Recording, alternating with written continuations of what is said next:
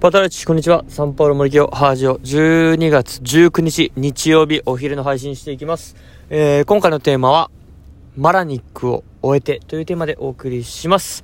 はい。ということで、37キロ、えー、完走してきましたというところで、はい、キロに立っているところでございます。で、まあまあ、結構これを一つ、今年、えー、年内のですね、大きな目標として、11月1日からランニングを始めて、まあ今日約2ヶ月弱で本番を迎えたわけですが、やっぱりですね、こう練習の成果が出たなっていうか、まあ週に1回程度しか走ってませんが、週末、えー、まあ10キロ走ったり、15キロぐらい走ったり、まあマラソン大会にも1回出て10キロ走ったりですね。まあその日々の積み重ねがですね、まあこう、出たかなっていう感じで、まあフルマラソン的なこの距離の競技はですね、えー、リオデジャネイロマラソン初参加してから去年のマラニック、えー、40キロまで走った。そして今回が3回目なんですけどやっぱりこれまでの経験も生かされた、えー、回になったかなと思っております。非常にですねまだまだこう余力を残しながらゴールができたという感覚でございます。37キロ。はいなかなかハードで過酷な距離なんですがです、うん、やっぱり人間慣れというか経験っていうのは大きいなと、えー、感じました。そしてやっぱりこうえーあの、まあ、一緒にこれまでも練習を積み重ねてきたこう職場のこう、まあ、大先輩ですね。もうはい。ご年配の先生がですねランニングが好きな先生と週1回練習して今日もですねもうほぼほぼ一緒にこう走って、えー、走ったこと出たことがこの非常に自分にとって大きかったかなと。かやっぱ伴走者がいるという存在がですねあのやっぱペースメーカーになりますし自分が苦しいなって思った時にもこう一緒にいてくれるっていうだけであの、すごくやっぱ精神的にですね良かったなと思います。本当に人間1人よりかはやっぱ2人という風になった方がかなり大きな力を発揮できるなっていうことにも、えー、気づかされました。はいそんな感じでこうサクッとちょっとこう終わる系なんですよね。振り返ってみるとリオデジャネイロマラソン本当に初めてだって本当に死にましたよね。もう歩けないぐらい痛くて空港の職員さんがあのー、車椅子を出してくれるぐらいの3時になったんですけど当時は。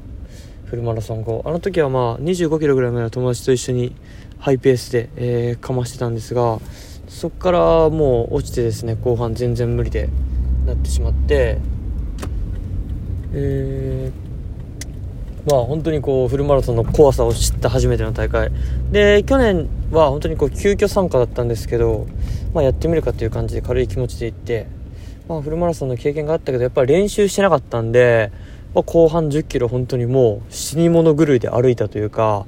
足がきつすぎたという経験ですね。でそんな経験を踏まえて今回もですね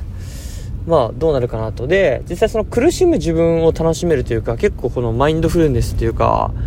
こうすごい境地にたどり着くことができるんですよね。そういった状態になった時。だからそこを楽しみにしてたんですが逆に今回はですねこうあっけなくというか結構あっさりゴールできたんで余力を残しながら。あんまりそのこの死を感じるような経験まではいかなかったのでそういった境地にはたどり着けなかったんですけどまあほんでやっぱ練習してたから良かったなと。人間やっぱそういう体作りがしっかりできてることによってなんか大丈夫なんだなっていうかはい。強くなってたんだな自分っていうのをあのまあ実感できた日になりましたんで。はい。それですかね、まあ、そんな感じでいいんじゃないでしょうか。まあ人生はマラソンだとかよく言いますけど結構的を得てるんじゃないかなっていうかあの結構やっぱこれまでの経験を生かしてですねこう前半を抑えながらそしてこう余力を残しながらっていうところを意識してで坂道は無理しないこう上り坂人生も上り坂の時にこう無理して走ろうとしてもきついばっかりなんで走らなくていいんですよね。こう歩き歩きでもいいんで一歩一歩進めておくっていうのが大事でで下り坂。こう風向きが変わった時にこう一気にガッと走れるように備えておくっていうのが大事かなって思ったのとやっぱりこう小さなほころびをですね放っておかない。そこに気づける力っていうのも大事かなと前半感じましたね。こうちょっとあれ？足首変かもっていう違和感。ちょっと膝が変かもっていう違和感に早めに気づいてですねそこを悪化させないような走りというかフォームを修正したりですね。やっぱりこう小さな早、えー、ほころびに早めにメスを入れる能力っていうのもこう人生で考えた時にこう大切だと思いますんで、まあ、そういった面でこう人生は、えー、マラソンみたいなはい。捉え方ができるのかなと。まあ、そうですね、マラソンを通じて、えー、学んだことって言ったらそんな感じですかね。早めにこう気づくこと、小さなことに。そして、やっぱり結局プロセスですよね。今日本番というよりかはもう本番前の11月からの週に1回のランニングっていう、ランニングを積み重ねたというもうプロセス、その準備の時点でですね、もうこの今日の成功は決まってましたんで、はい、結局そこが大事だなということも感じた、えー、日となりました。という感じで朝7時過ぎから 37キロ走ってまだ12時過ぎです。こんな充実した日曜日があっていいんでしょうか。はい、ムイトビガヨチャチャ。